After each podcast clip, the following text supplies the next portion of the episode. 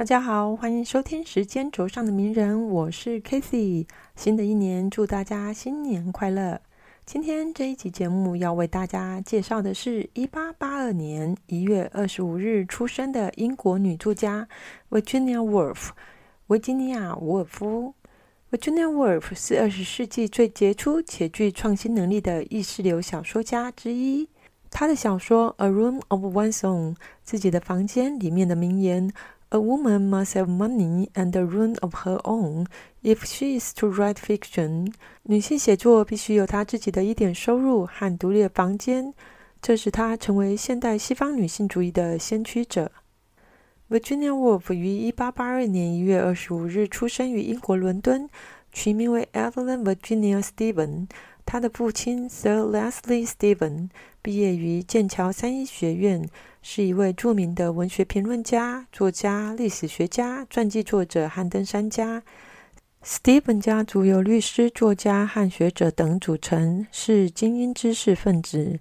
他的母亲 Julia Jackson 于1846年出生于印属印度的加尔各答，一生多从事护理和慈善事业。Jackson 家族是一个受过良好教育、文学和艺术熏陶的中产阶级家庭。Virginia 的父母都是再婚的身份，两人的原配都因病过世。父亲原有一个有残疾的女儿，母亲也有三个孩子。1878年，当他父亲46岁、母亲32岁时，两人结婚，婚后又再生了四个小孩。也就是 Virginia Woolf 有两个姐姐、三个哥哥和一个弟弟。Virginia 在海德公园门二十二号出生，她住在那里长达二十二年，直到一九零四年她父亲过世。因为父母亲的人脉都很广，家中常有名流进出，孩子们便在充满维多利亚时代文学界影响的环境中长大。Virginia 和她的姐姐 Vanessa 相差三岁，她把姐姐视为圣人，喜欢和她比较两人的聪明才智。Virginia 很早就表现出对写作的爱好，尽管爸爸妈妈都不赞成女性接受正规的教育。但写作被认为是女性一种值得尊敬的职业，所以她父亲鼓励她写作。很小的时候，她就开始写信，每天晚上还能讲故事给父亲听。后来，她和姐姐 Vanessa、弟弟 Adrian 养成了这样的传统，还创作出一系列关于隔壁邻居的故事。正是他对书籍的痴迷，形成了他与父亲之间牢固的纽带。Virginia 的教育是由父母共同承担。客厅后面有一个小教室，有许多窗户。他们觉得这是安静写作和画图的理想场所。母亲教孩子们拉丁语、法语和历史，而父亲则教导数学。孩子们还上钢琴课，而且可以不受限制地进入父亲的大型图书馆，从而接触到许多文学经典，加深了阅读的深度。在 Virginia 出生后的夏天，1882年7月中旬到1894年9月的中旬，Stephen 家族每年都会租下 Talland House 作为夏季的住所。对孩子们来说，这是一年中的重头戏。Virginia 最深刻的童年记忆不是伦敦，而是 Talland House 所在的康瓦尔。虽然 Talent House 的设施有限，楼上没有家具，冷水龙头也不起作用，但他可以看灯塔、看海湾，这是一个家庭幸福感强烈的地方。虽然康瓦尔本该是一个避暑胜地，但 Virginia 的母亲很快全心投入照顾那里的病人和穷人的工作中。在一八九五年五月，母亲去世后，这家人就再也没有回来过 Talent House 的。Virginia 深信母亲是死于长期的过度劳累。母亲去世时，Virginia 十三岁，这是她生命中的一个关键时刻，也是她与精神疾病斗争的开始。尽管 Virginia 表达过父亲是她最喜欢的，但她一生都深受母亲的影响。那年夏天，Steven 一家去了怀特岛，因为母亲的一些亲戚住在那里。那时，他出现了第一次的精神崩溃。不过病情比较轻微，只是晕倒了两次，伴随失眠和头痛。接着 Vanessa 被迫承担起照顾她精神状态的母亲角色。隔年，一八九六年，她的同母异父姐姐 Stella 订婚，并且在一八九七年四月结婚。这时的 Virginia 更依赖她的姐姐 Vanessa。然而，在一八九七年七月时，Stella 在长期患病后去世。一八九八年，他同父异母有残疾的姐姐被送往精神病院。这些事件对他造成了进一步的打击。一八九七到一九零一年间，也就是他十五到十九岁时，Virginia 接受了高等教育。他在附近的伦敦国王学院女子部学习了古希腊语、中级拉丁语和德语的初级和高级课程，还有欧洲大陆和英国的历史。Steven 家族里的男孩在读完公学之后，全都进了剑桥大学。当男孩们把女孩介绍给朋友时，这些女孩从中获得了一些间接的好处。另外一个来源是他们父亲的朋友谈话，让他们接触了许多的文学人士、聪明的年轻作家和律师。一八九九年，大 Virginia 两岁的哥哥 Thoby 进入了三一学院。他结交了一批年轻人，并且很快的就在一九零零年的三一学院五月舞会里，把他的好朋友介绍给他的姐妹们。一九零二年四月，他们的父亲生病了，后来还动了手术，但始终没有完全康复。在一九零四年二月二十二日去世，那时 Virginia 二十二岁。父亲去世之后三个月，Virginia 第二次精神崩溃，这次比之前严重的多。她拒绝进食，并辱骂最亲近的朋友，还产生了幻觉。小鸟们在用希腊语唱歌，鹰王爱德华七世在灌木丛后说着不雅的话。在五月十日时，他还跳出窗户，首次试图自杀。不过因为窗户离地面很近，所以没有成功。同年。一九零四年，姐姐 Vanessa 在伦敦戈登广场四十六号找到了一间房子。他们在十一月搬了家，而那时 Virginia 也已经完全康复。一九零五年三月，Steven 一家人就是在戈登广场开始定期招待 s o b y 的知识分子朋友。这个圈子主要来自剑桥使徒，包括作家、评论家。星期四晚上的在家被称为。新骑士俱乐部重建三一学院，剑桥在伦敦的幻象。这个圈子形成了作家和艺术家、知识分子圈子的核心，称为 Bloomsbury Group（ 布鲁姆斯伯里派）。一九零五年，Virginia 和弟弟 Adrian 访问了葡萄牙和西班牙。布鲁姆斯伯里派里的成员 Clive Bell 向 Vanessa 求婚，但是被拒绝了。而 Virginia 开始在茉莉学院教授晚间课程。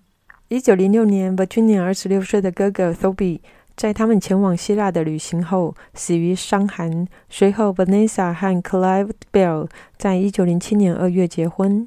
一九零八年二月，他们两人的儿子 Julian 出生。Virginia 和姐夫 Clive 都不喜欢孩子，两人曾经互相暧昧，但 Virginia 很快就后悔对姐姐的背叛，并且在后来的日子里对姐姐照顾有加。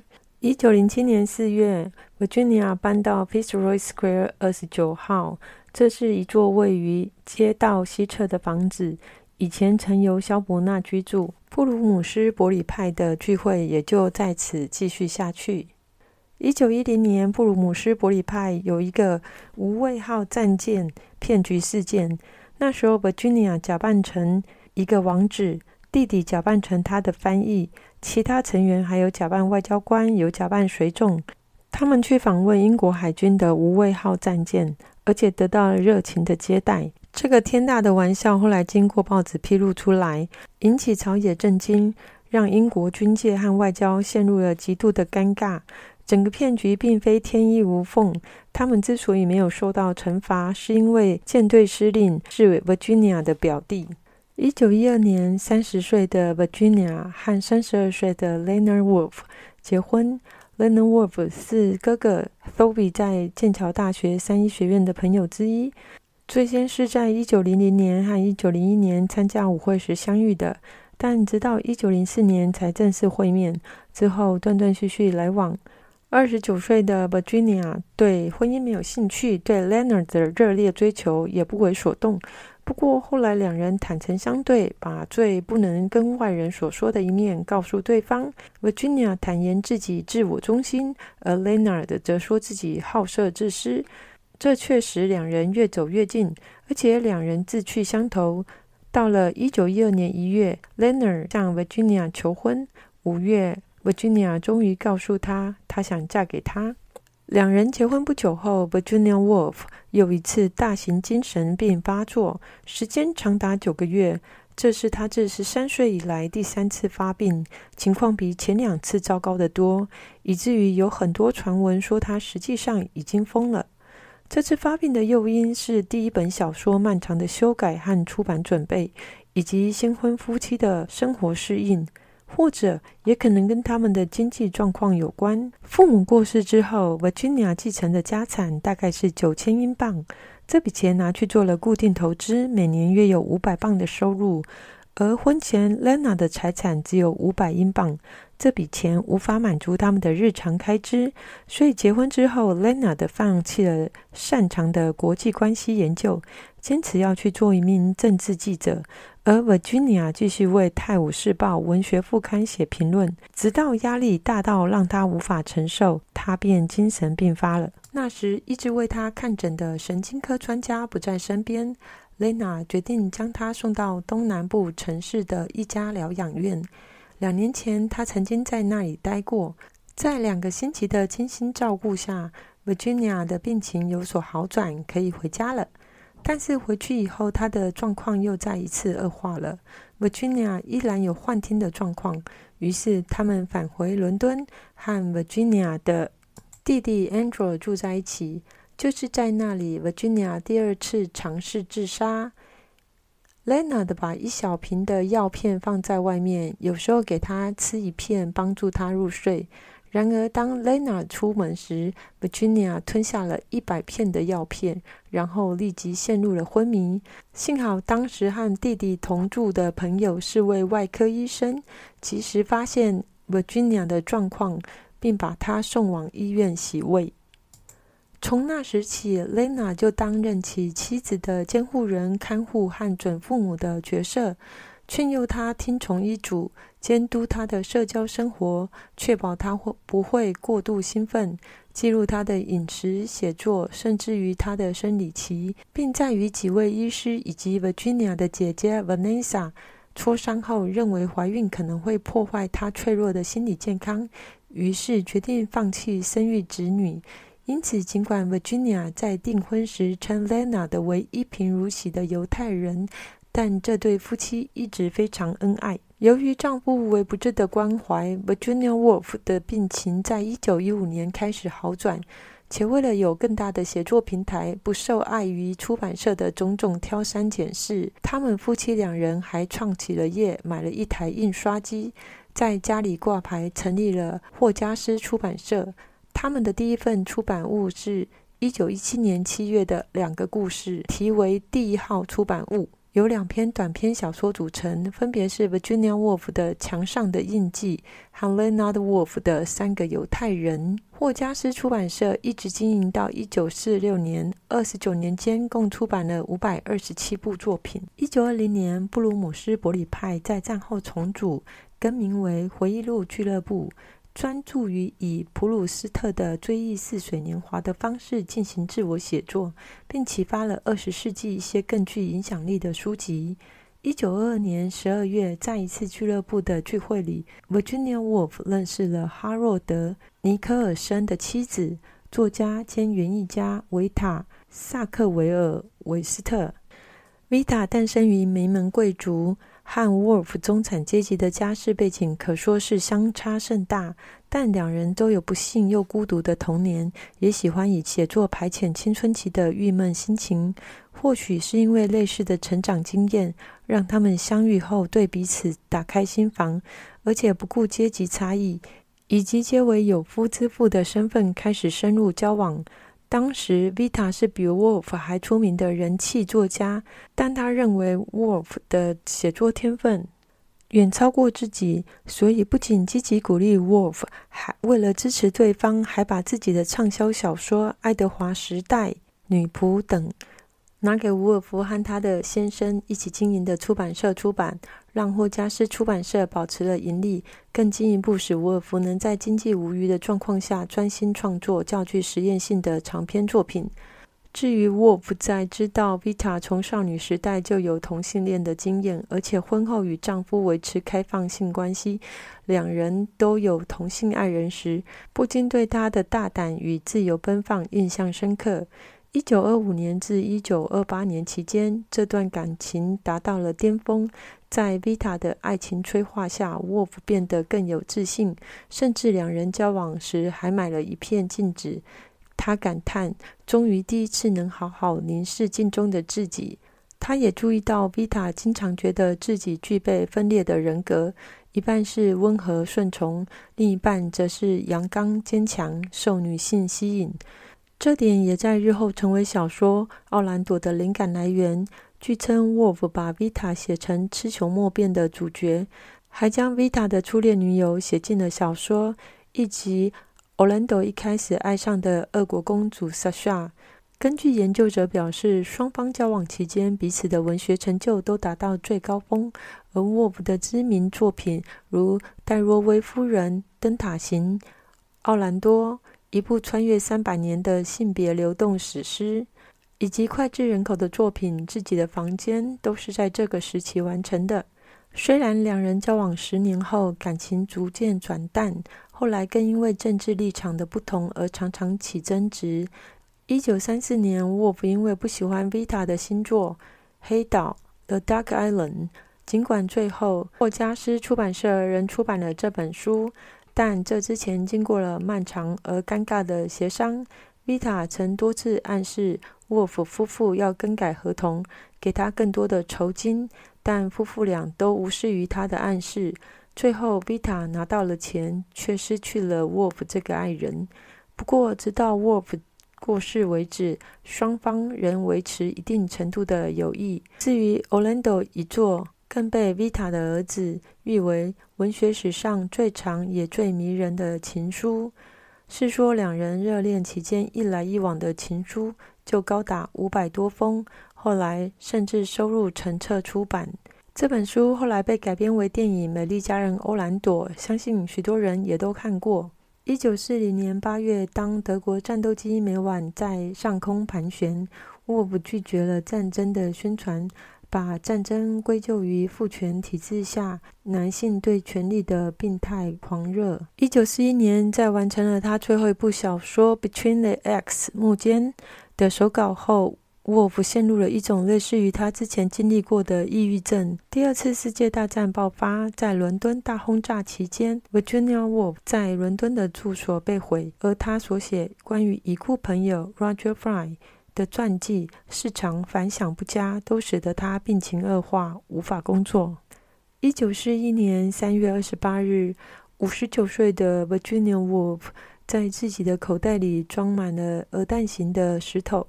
走进他家附近的 River Woods 自尽，他求死的坚毅和其他人求生的意志似乎没有两样。一直到四月十八日，他的尸体才被发现。她的丈夫把她的骨灰埋葬在他们院子里的两棵榆树中的其中一棵下面。他俩曾经把这两棵手牵手的榆树叫做 Virginia and Leonard。在他的墓碑上，Leonard 刻下他最喜欢的 Virginia 小说《海浪》中的最后一句话：“死亡是敌人，我朝你冲去，不屈服也不退缩。”啊，死亡！海浪在岸边粉身碎骨。Virginia Woolf 留下九部长篇小说和无数短篇作品，两卷评论集、六卷书信集和五卷日记。Virginia Woolf 认为，真正的小说不是在描写事物的外壳，而是在透析内在的心欲。他把一种没有内心、只有外壳、没有镜像与幻觉、没有森林和草木的现实文学，看成是一个垂死待毙的世界。假定镜子打碎了，形象消失了，那个浪漫的形象和周围一片绿色的茂密森林也不复存在，只有其他的人看见了那个人的外壳。世界会变得多么闷人，多么肤浅，多么光秃，多么突出啊！在这样的世界里是不能生活的。外部世界因为意识的流动而被活化与诗化。Virginia Woolf 在表明，精神才是自然运转的动力，自然就是透过人们对它的冥想而被赋予生命的韵律。幻觉从来不是虚假，而是存在的升华；瞬间不是暂留，而是永恒的沉睡和栖息。Virginia Woolf 在自传散文《过去的树苗》和海德公园门二十二号提到，在六到二十二岁受到同母异父的两位兄弟的不当身体接触，这很可能也是造成他精神崩溃和反复发作的抑郁症原因之一。不论是自己房间里莎士比亚的妹妹，奥兰多里跨越三百多年的雌雄同体。海浪里的六声合一，到灯塔去，十年变成短短二十页的叙述，或是戴洛维夫人描述仅仅一天事件的发生。Virginia Woolf 的作品让人赞叹惊艳，不忍放下。Virginia Woolf。一生饱受精神和抑郁折磨，但丝毫不减他文字的威力。或许那敏感和细腻的感情反而有助于他写作。Virginia Woolf 是一位如此出色且特别的作家，相关的研究有许多，影音资料也很容易找到，甚至于还可以听到他的声音呢。他的作品被翻拍成电影的有1997年的《戴洛维夫人》，1983的《到灯塔去》，还有一992年的《美丽佳人欧兰朵》。2018年的电影《维塔和伍尔夫》讲述的就是他和同性爱人维塔之间的故事，而2002年《The Hours》时时刻刻在讲述达洛维夫人对三名不同时代女子的人生影响。尼可基曼、朱利安摩尔还有梅丽史翠普在戏剧中有精彩的演出。二零一五年，BBC 也推出了迷你剧集《Life in Squares》，剧情以 Virginia 和姐姐 Vanessa 为主轴开展，讲述他们周遭人物的情欲纠结。Virginia Woolf 的作品值得细读与讨论。受限于个人能力及时间，在节目中没有办法继续深入的讨论。希望大家听完这集节目后，会有冲动想要去把他的书好好再翻阅。如果能够那样的话，那么这集节目就收到他最大的回馈了。非常感谢大家的收听，希望这集节目也带给你丰盛的知识飨宴。我们下个月见。